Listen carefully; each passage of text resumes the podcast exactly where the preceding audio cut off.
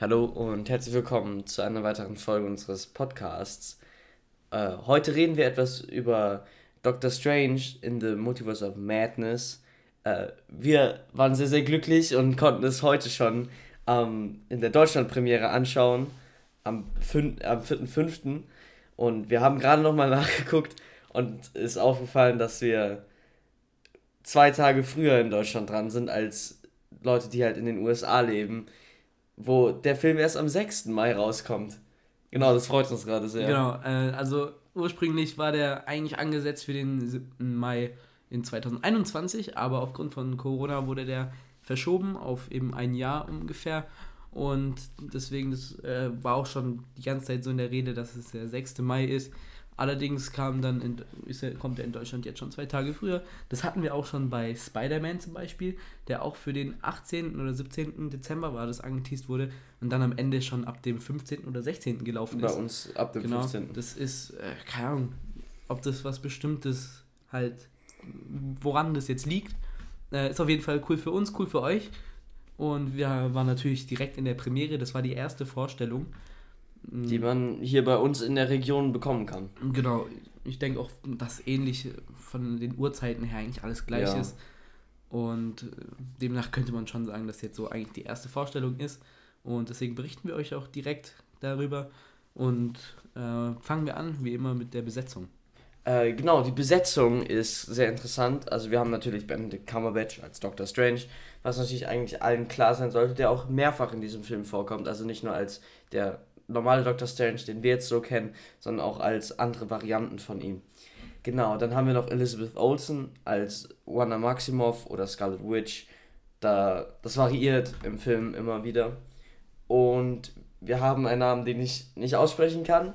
Äh, endet mit Gomez, könnt ihr euch, könnt ihr euch angucken im Cast. Und sie spielt America Chavez äh, als so Figur, die quasi durch das Multiversum reisen kann. Aber halt am Anfang des Filmes noch nicht so ihre Kräfte kontrollieren kann. Und wir starten eigentlich noch direkt mit einer sehr interessanten Szene rein. Und zwar mit einer Variante von Doctor Strange, der auf sie getroffen ist. Und sie sind eben auf dem Weg, ein Buch zu finden, womit sie eben alle Bösen, die sie aufgrund ihrer Kräfte verfolgen, eben zu besiegen. Und dieser böse Strange, nicht böse, aber dieser Strange will dann ihre Kräfte haben, damit er sich befreien kann. Allerdings wird er von dem Monster, das sie verfolgt, umgebracht und sie öffnet zufällig ein Portal, was sie in das MCU, das wir kennen, geschleudert hat und dort trifft ja. sie eben auf Strange. Und so hat das Ganze angefangen und nimmt zu seinen Lauf. Es kam tatsächlich ein Plot-Twist relativ an, am Anfang, der, den ich zum Beispiel so gar nicht, mit dem ich gar nicht gerechnet hatte, so schnell. Ja. Mit Wanda Maximoff, dass so einfach rausgekommen ist, dass sie eben der, die, der, die Bösewicht ist oder so kann man sagen. Ähm, das kam relativ schnell raus und somit war sie eigentlich so der Hauptbösewicht. Und das hat sich ja. auch durch den ganzen Film gezogen. Und ja, wir hatten tatsächlich sehr viele ähm, sehr viele neue Charaktere, die es sonst noch nie gegeben hat. Wir haben aber auch Charaktere gesehen, die es zwar schon gab, allerdings entweder nur im animierten Bereich oder wir haben sie nur irgendwo mal angeteased bekommen. Und ich muss auch ganz ehrlich sagen, ich bin teils ein bisschen enttäuscht. Und das liegt ganz einfach genau. daran. Das liegt an den hohen Erwartungen. Äh, am Anfang im Trailer haben wir ja gesehen, dass äh, Doctor Strange von einer Art Iron Legion abgeführt wird. Und da hat man sich dann natürlich gehofft, dass man auf Iron Man trifft, auch wenn es nicht Robert Downey Jr. ist, dass es vielleicht irgendjemand anders genau, ist. Es gab, es gab ja die, die Theorie mit Tom Cruise, dass er ja. den Superior Iron Man spielen sollte.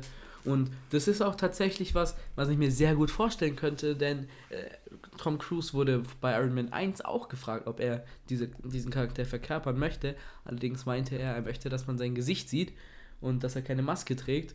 Und der Superior Iron Man, wenn ihr mal Fotos gesehen habt aus Comics oder sonstigen, weil ihr auch selber solche Videos angeguckt habt, der trägt keine Maske. Und diese Iron Legion, oder in dem Fall waren es jetzt tatsächlich Ultron-Bots, da kann ich mir nicht vorstellen, warum da kein Iron Man dabei war in irgendeiner Form. In der Form von einer Statue als Gedenk irgendwas.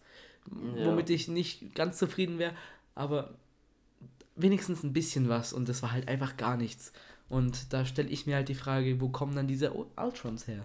Und ja, das fand ich persönlich ein bisschen enttäuschend. Genau, in der Welt gibt es ja auch so eine Art Tony Stark, in der der dann ist. Aber es ist halt nicht Tony Stark. Und man kann es damit auch nicht vergleichen. Und ich finde es schade, man hätte ihn wenigstens irgendwie einbauen können als Gag. Sogar vielleicht einfach nur so, wie sie ja damals immer Stan Lee eingebaut haben. Hätten sie da jetzt vielleicht irgendwie auch so ein bisschen, vielleicht Robert Downey Jr. einfach so für einen Tag irgendeinen 3-Sekunden-Shot schießen können. Mhm. Und da finde ich halt ein bisschen schade, dass da die Fans auch irgendwie nichts bekommen. Dann kommen wir zur nächsten Enttäuschung des Films. Ihr wisst ja, bei Marvel gibt es immer eine Post-Credit-Szene. Und keine Sorge, es gab eine, aber ihr, ja, ihr wollt es nicht wissen. Es ist, ich bin so enttäuscht. Marvel, wieso? Einfach, wieso? Es ist eine traurige und nervige und unnötige Endcredit-Szene. Es ist genauso, als wäre einem halt nichts mehr eingefallen. Im Film gibt es eine Stelle, wo jemand sagt, ja, du hast doch das Doctor Strange-Kostüm geklaut. Also in einem anderen Universum, das muss man ja. dazu sagen, das ist einer, wo es eben Doctor Strange gab und er ist dort sehr hoch angesehen und einer hat ihn halt eben äh, beschimpft, sage ich jetzt mal, dass er irgendwie aus einem Doctor Strange Museum sein Cape oder seinen Anzug entwandt hat und so eine Art Nachmache davon ist. Daraufhin wirkt er halt ein Zauber. Der ihn halt, derjenige, der das gefragt hat, schlägt sich halt selber die ganze Zeit. Und die Endcredit-Szene ist im Prinzip, wie dies dann aufhört. Und vor der Endcredit-Szene kommt noch Doctor Strange kehrt zurück. Und dann kommt halt diese Szene, wo man ihn sieht, noch so eine Sekunde, wie er sich boxt und dann auf einmal hört es halt auf. Ja, und das war die Endcredit-Szene. Das ist ein bisschen traurig und langweilig. Das, das müsst ihr euch mal geben, das war die Endcredit-Szene. Wir hatten zwar äh, die Post-Credit-Szene, wir hatten eine Endcredit-Szene, die vielleicht interessant ist, äh, oder die sehr interessant ist, mhm. finde ich, weil es nochmal neue Tore öffnet.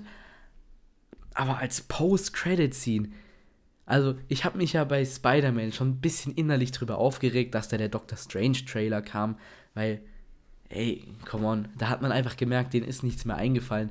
Aber sowas, das fand ich echt dreist. Das ist auch traurig, finde ich. Genau, der ganze Film war gut. Man kann ihn angucken, ich werde ihn mir auch nochmal angucken, wenn er auf, auf Disney Plus kommt. Aber die Erwartungen waren zu hoch, weil es halt diese ganzen Teaser und Trailer von Marvel gab, die dann, die eigentlich offensichtlich waren und dann die Erwartung halt nicht gestimmt hat es gab offensichtliche Zeichen und die Zeichen waren anscheinend nicht so offensichtlich ja. von Marvel aus. Genau, das ist ein bisschen traurig. Und auch so als große Überraschung, eben dieser Superior Iron Man, der eben nicht vorgekommen ist, hätte ich mir eben gewünscht, dass es was anderes gibt, was die als eine Art große Überraschung nehmen. Und viele meinten ja, okay, vielleicht ist da eine Variante von Captain Marvel, was auch war. Ähm, das war eben die, ähm, die Freundin von Carol Danvers. Ich weiß gerade den Namen nicht. Rambeau ist ihr Nachname. Und ja, die war halt dort. Dann gab es noch einen aus Fantastic Four, der seine Arme bewegen, so lang machen kann und alles, ihr wisst's. Und ähm, als große Überraschung hätte ich mir gewünscht, dass da halt eben auch Captain Carter als Überraschung da ist, aber es war keine Überraschung, weil Marvel hat jetzt ein paar Tage vor dem Release noch einen Teaser rausgehauen, wo man sie gesehen hat. Auf dem Poster hat man ihr Schild gesehen. Das hätte vollkommen gereicht. Das wäre eine riesen Überraschung geworden, wäre dieser Charakter jetzt tatsächlich wirklich ein, als ein langer Teil im Film tatsächlich. Also es gab Kämpfe, man hat Dialoge gehabt. Es war nicht nur ein kurzer Auftritt von ein paar Sekunden. Und es wurde halt einfach schon angeteased, paar Tage vor dem Filmstart.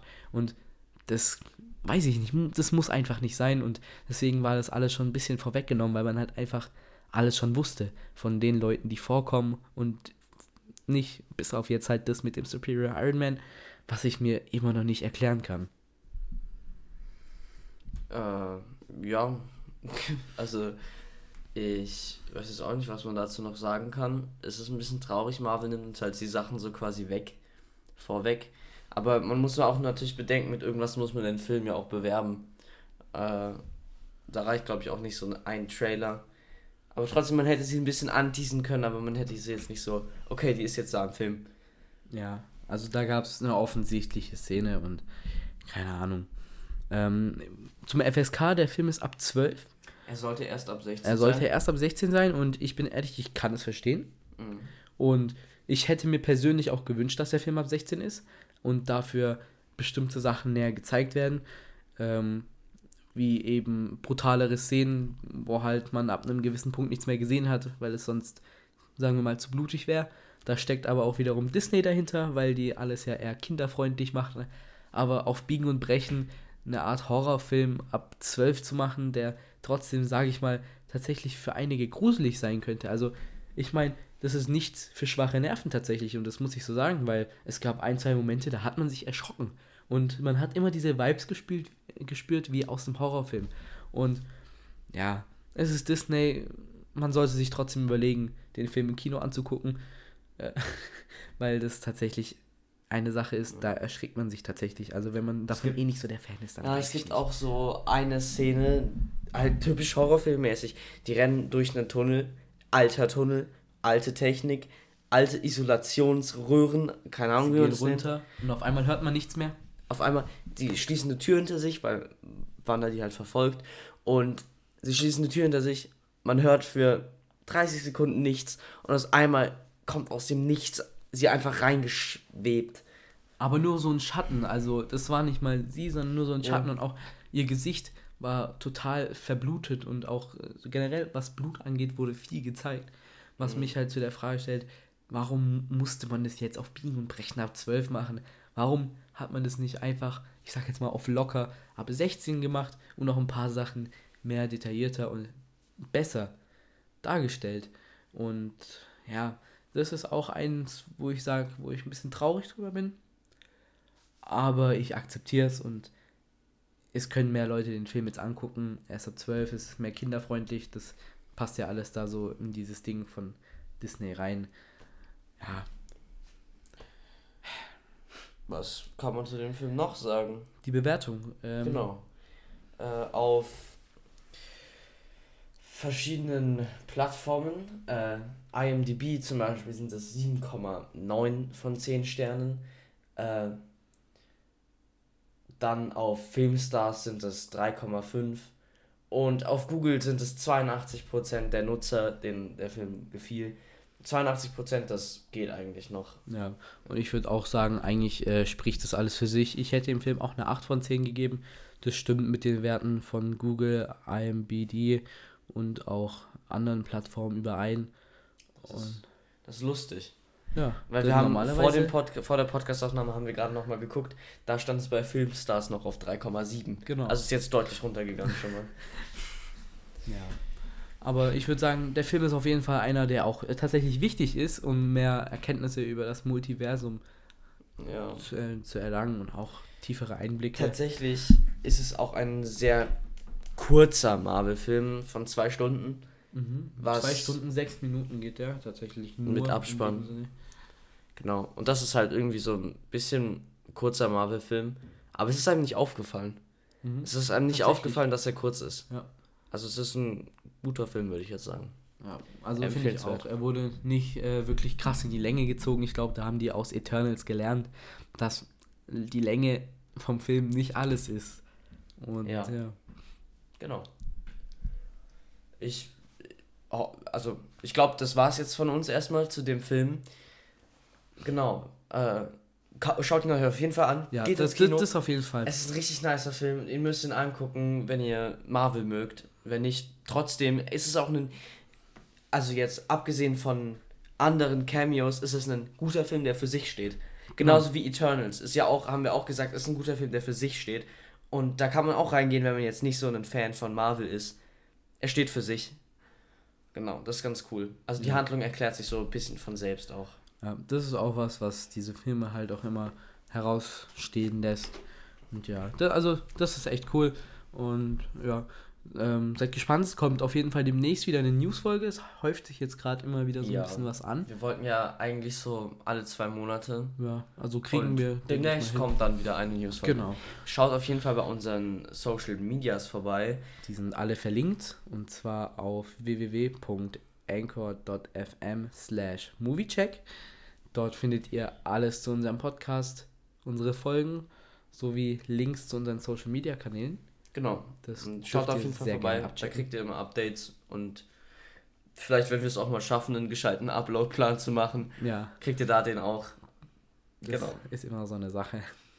Äh, bewertet die ganze Sache auf Spotify, unseren ganzen Sehr Podcast gerne, auf jeden, Fall.